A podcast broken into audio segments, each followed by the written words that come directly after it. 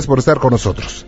Ah, ok, mira, pues mira, lo que pasa que hace unos tres, cuatro años, este, nos habían comentado de una hacienda que supuestamente espantaban Ah, caray. y nos fuimos cuatro amigos en las motos a, a hacer las investigadores. Ajá. Entonces a la hora que llegamos a la hacienda no nos acordábamos ni nos dimos cuenta que era 2 de noviembre. Ok. 30 pesos por favor. Entonces, este, haz de cuenta que a la hora de entrar a la hacienda era un frío así padre, ¿no?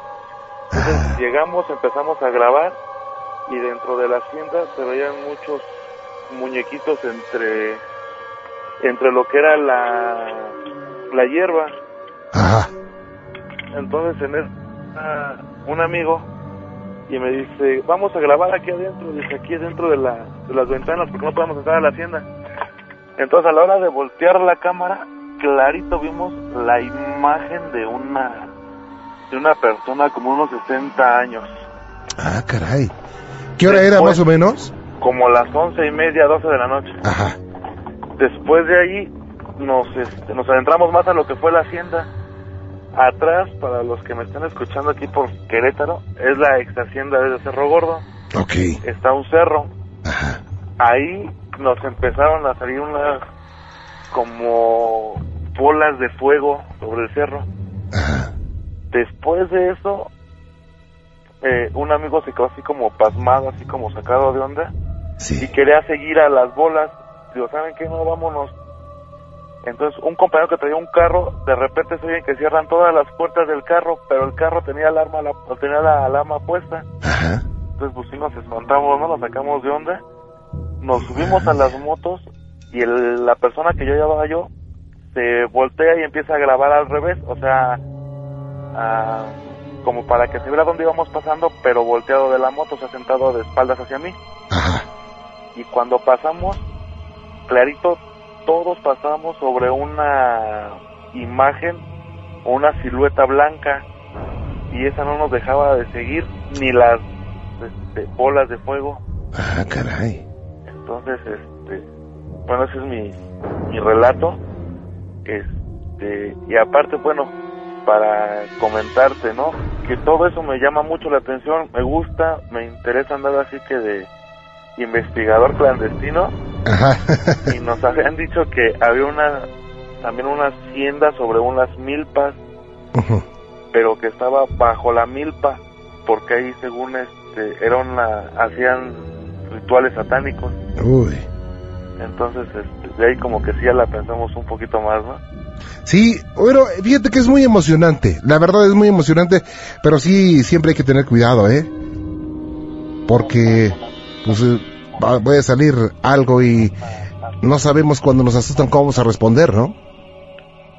Sí, es así, sí es un poquito, es emocionante, pero a la vez como que un poquito así como que de miedo, ¿no? ¿Qué tal si es que se me toca un espíritu que se me meta o algo que me llegue a mi familia? Entonces por eso nos, me detuve un poquito. Fíjate que no es tan, no es tan eh, probable ¿eh? que se meta un espíritu, no, no es tan fácil. Y que te lleves algo a tu casa tampoco, ¿eh? Yo creo que ahí el, el máximo peligro que corres para de entrada es que te ataque el fantasma más poderoso que se llama sugestión, ¿eh? Ah, no, eso sí no, no soy tan... ¿Tan asustadizo? Sí, no, no, me- no me da miedo. De hecho, eso sí me consta. Una vez ya se me apareció lo que fue la llorona, aquí en un... Por aquí donde, de la zona donde trabajo. Ajá. Y al cuate que recogí, a la borrachera se le bajó. ¿A poco a los dos se les apareció? Sí, de hecho él fue el que me dijo, mira, mira, mira, mira. Y en eso este, iba pasando una silueta blanca, como con 30, 40 centímetros separado de lo, del piso. Ajá.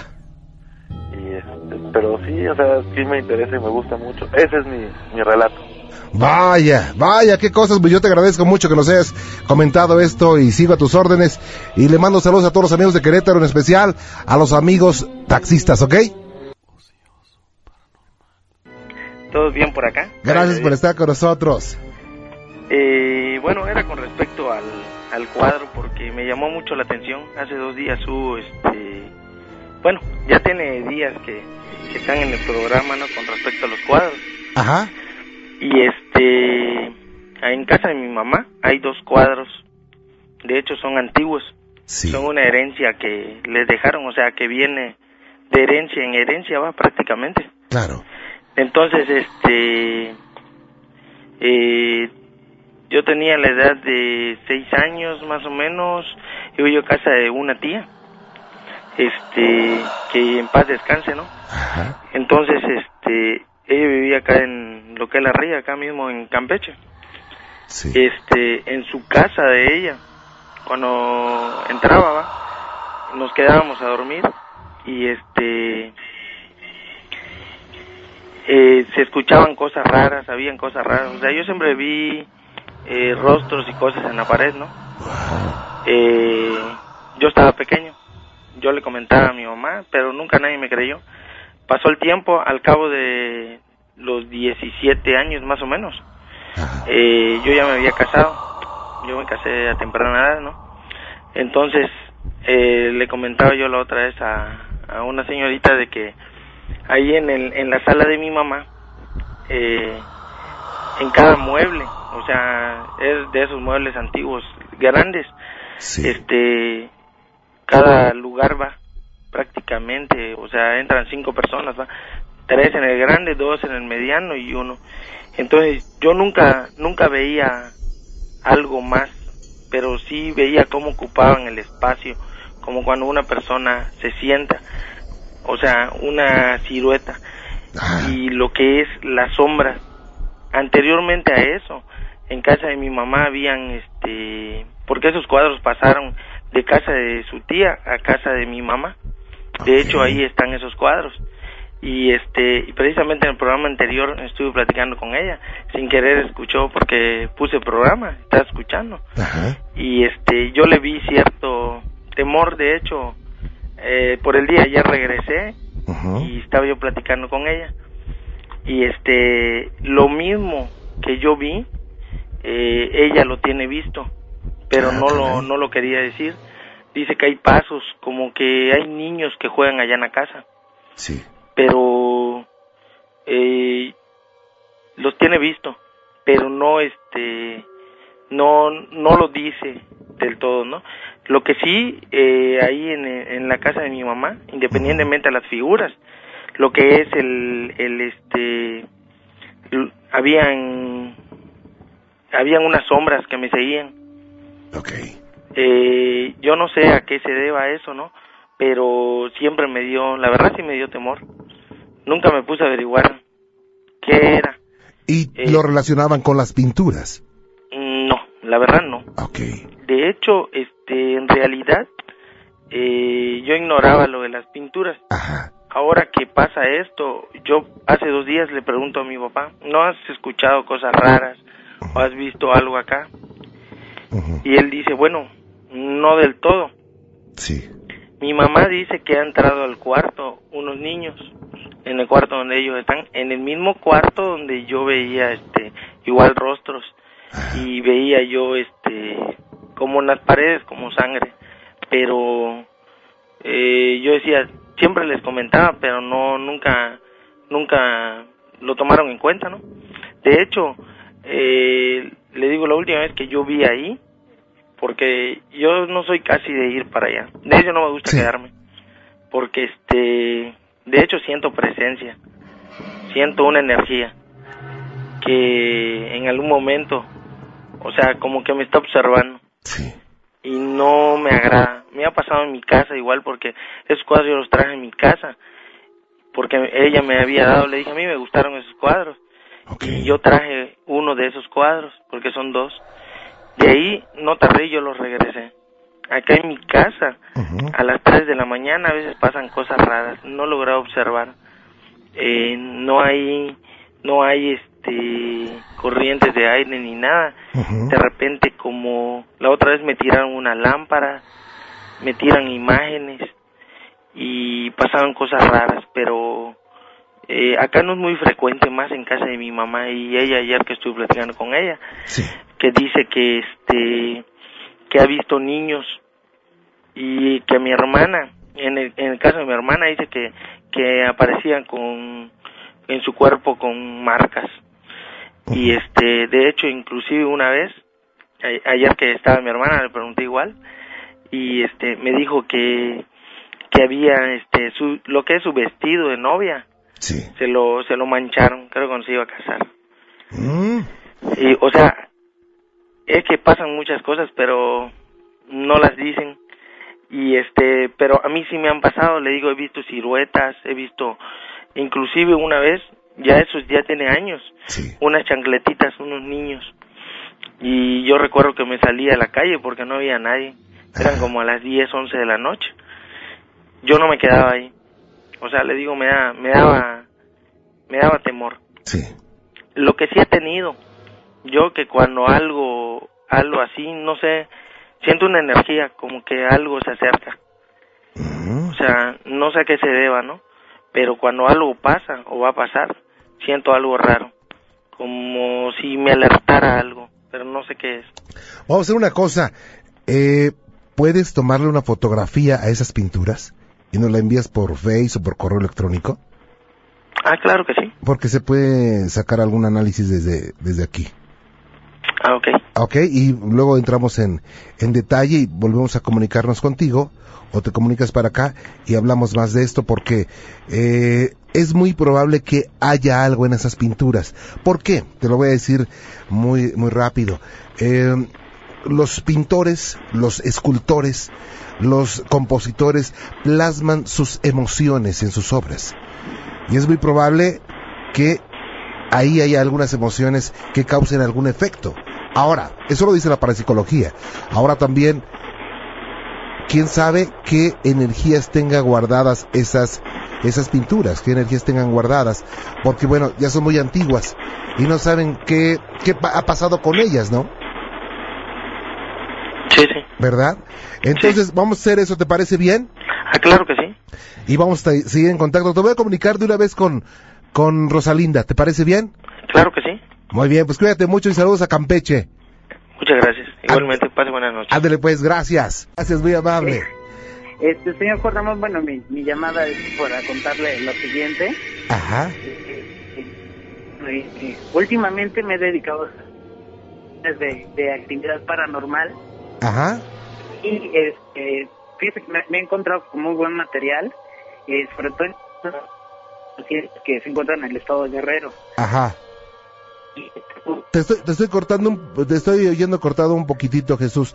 ¿Te puedes mover un poquito? Se me hace que hay un fantasma en la línea. A ver, sí, te- claro que sí. ahora sí ya te escucho mejor. Ahora, Adelante, perdón. es que estoy trabajando, entonces me metí en una cabina y para que no se escuche el ruido. Ah, ok. Este, sí, y le comentaba que, bueno, algunas de las cosas que me han sucedido en una hacienda en, en el estado de Guerrero, Ajá. bueno, una vez nos quedamos en en esa zona, eh, entre Tasco y pueblo que lo ubica, Ajá. este, hay una hacienda que, bueno, ya son, son muchas ruinas, y, este, bueno, nos quedamos ahí una noche para este, ver qué lográbamos eh, tener de material. Y para eso con otras dos personas, dos primos míos. Sí. Y este, pues bueno, una noche estamos ahí ya terminando de, de, de todo lo del campamento y demás. Ajá. Y en eso, y, bueno, eran como a las dos de la mañana, y empezamos a escuchar que venían muchos caballos. A Caballos. esto, caballos. Ajá. A, a un lado de esto pasa un río. Y se, eh, soy yo cuando pasaron el río, mete los caballos y esperábamos verlos en cualquier momento. Entonces, este, prendimos las lámparas, este, los reflectores que tenemos y todo. Y nunca pasó nada, este, de, de caballos. Ajá. Nada, absoluta, bueno, nada, nada, nada de esto. Pues nos quedamos, nos quedamos dormidos y hasta las seis y media de la mañana, siete, y pues como a las cuatro de la mañana volvió a pasar exactamente lo mismo, Ajá. pero ahora como que de regreso, ahora por decirlo así. Sí. Y este, y tampoco logramos captar nada, simplemente nos fijos. Ok. Bueno. Fotos eh, y unas fotos acerca de, de, de unas, eh, bueno, son pequeñas luces de tomadas hacia el cerro. Sí. Que si las empezamos a agrandar eh, y a acercar eh, la, esa imagen, se- es un punto, bueno, se ve como la silueta de una hada, por decirlo así, Ah, caray. un ser muy diminuto con alas Ajá. que brilla por sí solo, o sea, es como si fuera un foco, por decirlo así, y alrededor una aureola de otro color, bueno, de otra otra luz, no precisamente de ella misma.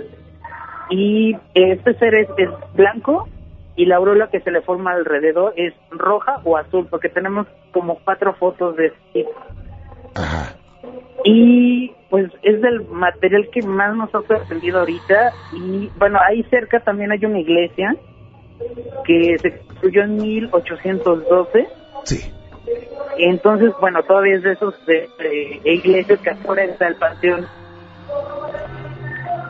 Y dentro, bueno, ese día eh, fuimos muy tarde y ya estaba cerrada la iglesia y tomamos una foto por la puerta, por una rendija que está allá, la puerta se está cayendo Ujú. y este y salió un, un sacristán que falleció ahí cuidando todavía la iglesia. O sea, ¿ustedes lo vieron esto? Yo escuché los ruidos y empecé a tomar las fotos porque no alcanzábamos a ver todos por la rendija Ajá. y escuchamos ruido que alguien movía las bancas por dentro, pues ya estaba cerrada la iglesia, eran como las 10 de la noche. Ajá.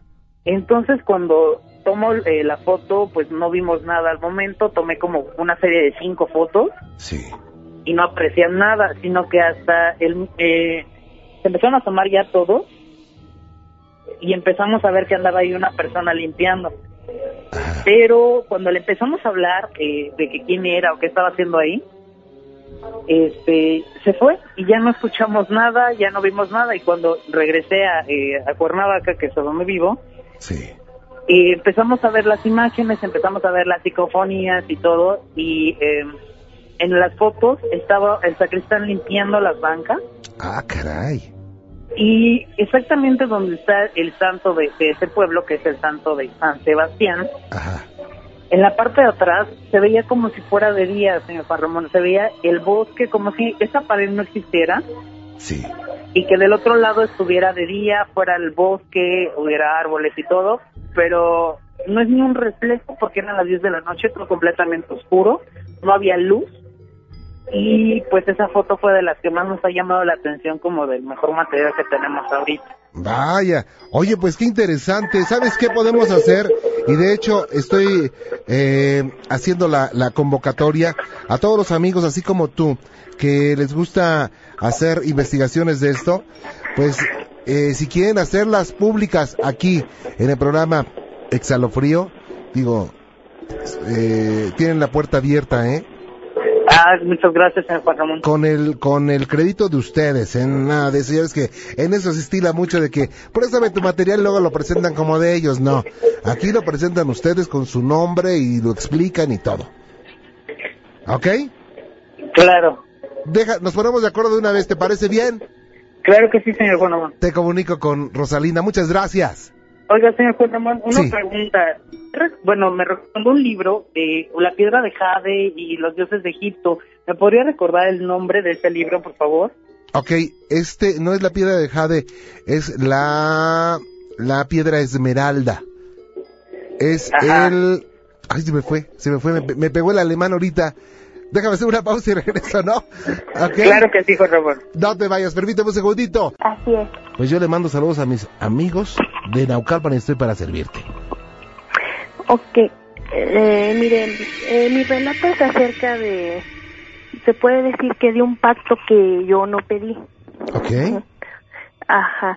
Eh, hace 10 años aproximadamente mi mamá enfermó muy grave. sí Eh, ella padece diabetes e hipertensión. Entonces eh, le estaba complicando y pues los médicos me decían que pues ya eh, pues estate atenta pues a lo que pudiera suceder porque ya me la habían desahuciado. ok Ujú.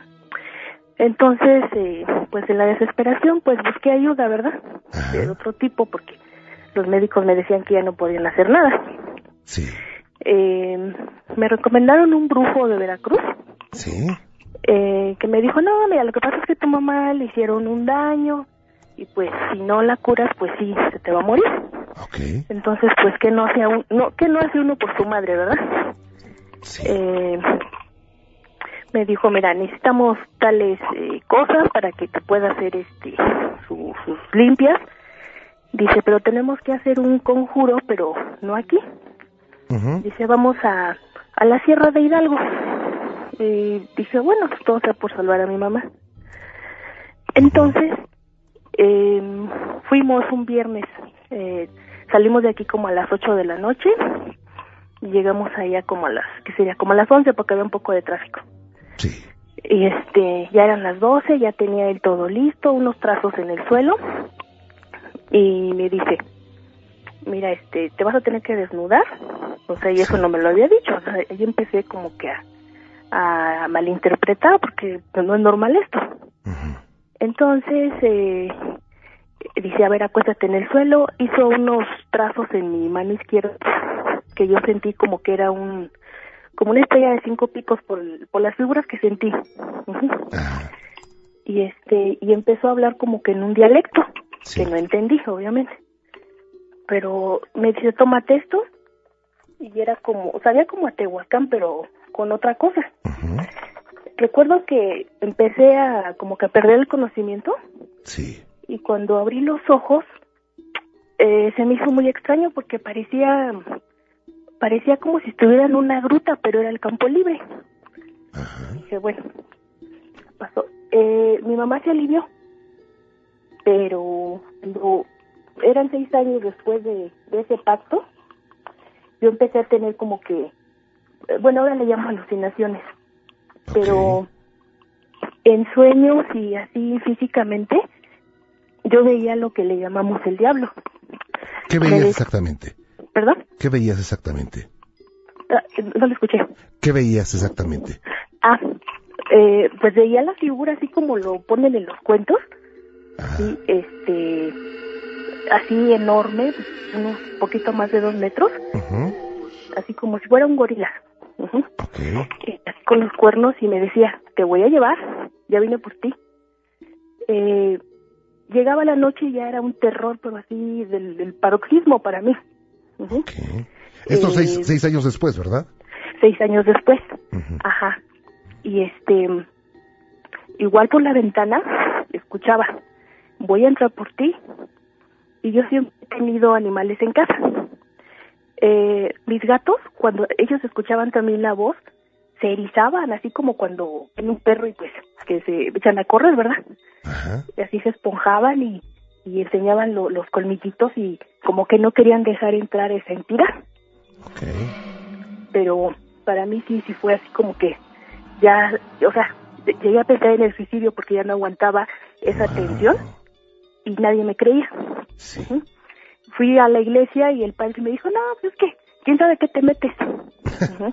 Entonces eh, dije, pues ya no voy a la iglesia. Eh, afortunadamente, una señora eh, me recomendó a un muchacho que no es brujo. Ujú. Él me dijo, mira, yo pertenezco, cuando fui a verlo me dijo, yo pertenezco a un templo de esos espiritistas. Ujú. Dice, Espiritistas, y yo te ¿verdad? voy a... ¿Perdón? ¿Espiritistas? Ajá, Ok. ajá, dice, yo te voy a ayudar. Dice, porque pues tú no lo, tú no pediste ese pacto. Ujú. Y ya iba a aproximar siete años de ese pacto. Sí. Entonces eh, me comentó esta persona de que en esos pactos son siete años para poder este cobrar a cambio del favor que se le pide. Sí. Pero como yo no había tratado eso con el brujo porque no habíamos quedado en eso, este por eso aceptó ayudarme este muchacho. Ujú. Ok. Eh, bueno, me pidió algunas cosas para precisamente terminar este pacto y precisamente como son espiritistas, entre las cosas que me pidieron, este, bueno, ahorita le comento eso. Ajá, este, entonces eh, fuimos a, me citó en el templo donde él iba a hacer sus, sus curaciones, por así decirlo. Ajá, y este, en él, eh, cuando entré, obviamente hicieron pues oraciones Sí. Que son muy distintas al Padre Nuestro y lo que conocemos. Sí. Pero hablan de Dios. Eh, la persona encargada de ese templo pues se le conoce como guía. Ok. Entonces eh, me situaron enfrente de este muchacho que ya estaba en éxtasis, por así decirlo, Sí. y me dijo, volteate, pero ya no era él, era su ser protector que le llaman. Ok. Entonces, eh, al situarme de espaldas, se empezó a, a agitar y a revolver en, en la silla donde estaba sentado Mm. y su voz ya no era así como yo la conocía, como la conocíamos. Y este y le dieron pase al ser que andaba atrás de mí, que quería mi alma.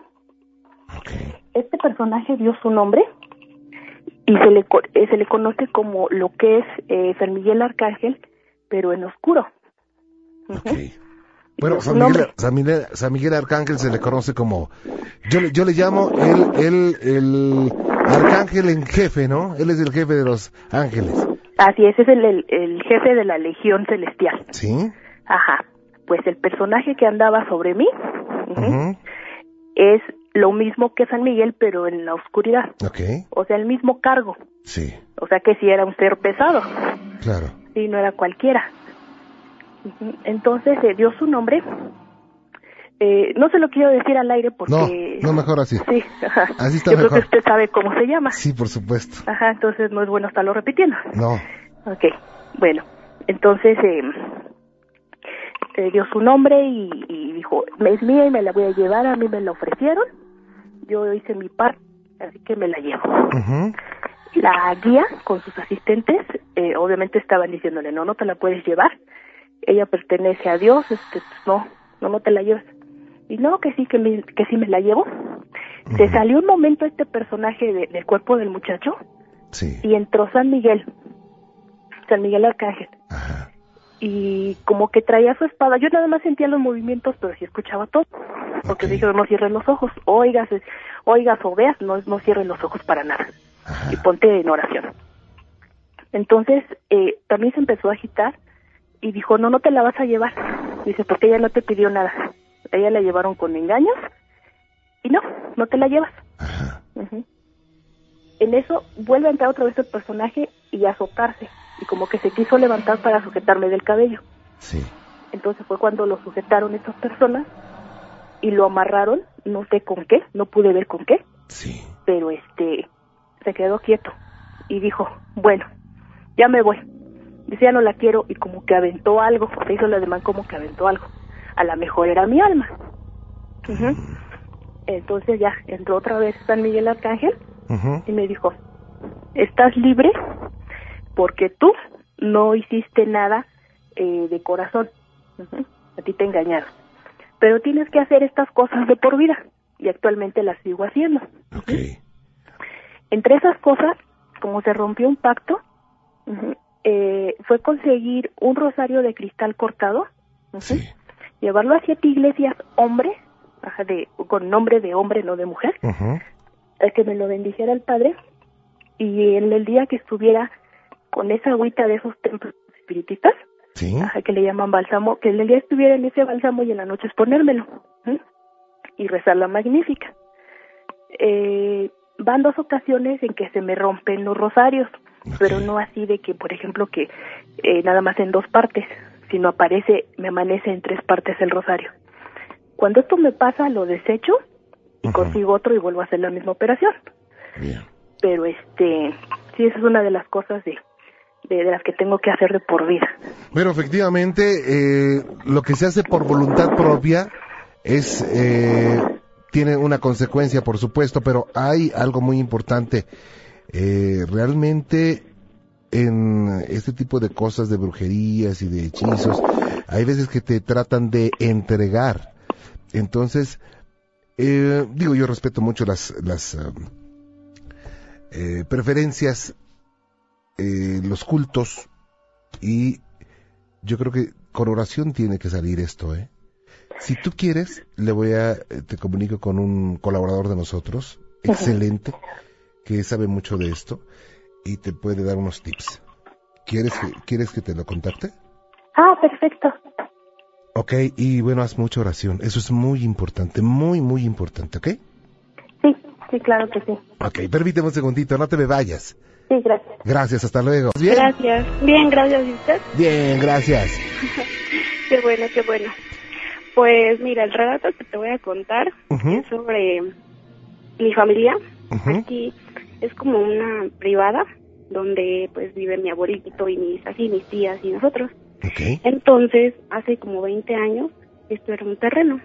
sí. Entonces, este, haga de cuenta que era un granero en una parte y ahí jugaban, no sé, mi mamá y mis tías y así. Ajá. Entonces, este, tenía una hermanita como de siete años y ella falleció. Sí. Entonces, pues ya hace como cuatro años mi tío aquí construyó una casa y así con sus hijas y un jardín grande. Entonces ellos me cuentan y yo igual lo he vivido que aquí, este, pues no sé, estamos comiendo así y se caen cosas, este, vemos como si una niña jugara y a mí varias veces sí me han espantado muy fuerte porque también aparte de eso, mi tía dice que ha visto a un tipo o así sombras feas, pero no de una niña inocente como pues yo he visto, sino que una persona que dice aquí estoy y así cosas raras y, mi so- y mis sobrinas así chiquitas también me dijeron que, que han visto un hombre así grande con un sombrero y así muy feo, y sí, sí te da algo de miedo. Y hace como unos cuatro meses Sí. dijeron la casa y pues ya desde entonces ya no se parece así tanto, pero sí en, en una de las recámaras de las niñas es donde así la vibra está así súper fuerte, fuerte, fuerte y, y sí, la verdad sí. ¿Viven con miedo, Itzel? ¿Mande? ¿Viven con miedo? Pues al principio sí, porque era así como que muy raro, ¿no? Pero pues ya poco a poco se fueron acostumbrando y ya lo toman muy normal, pero no, sí. Una persona extraña que entra a ese cuarto sí se siente la vibra bien pesada. Hay que, hay, hay que vivir en equilibrio, no se peleen, ¿eh? Si, Sí. si se pelean, eh, van a generar más cosas. Vi- Vivan tranquilones, ¿eh? Y hagan Sí, oración, es muy importante. Esto se- si se presentó es por algo, ¿eh? O sea, no sé por qué, pues, digo, podría inventarte mil cosas, pero es por algo. Entonces Ajá. hay que hacer oración. Y como le digo, la niña falleció en ese lugar. Ajá. O sea, no fue nada más porque ahí jugaba, sino porque creo que ahí falleció. Y pues Ok. lo que nosotros deducimos es que pues ella ella está ahí y lo y la niña la ven, dicen que la ven y juegan con ella. Seguro que no está ahí, ¿eh? Los niños trascienden eh, de inmediato Oh. al otro plano. Pero Ha de haber algún travieso por ahí que se viste de niña, se disfraza de niña, ¿eh? exacto, sí. Si tú nos permites, podemos hacer una investigación, no tiene ningún costo. Ok, sí. Te voy a comunicar con Rosalinda en este momento. Sí, gracias. Ok, gracias.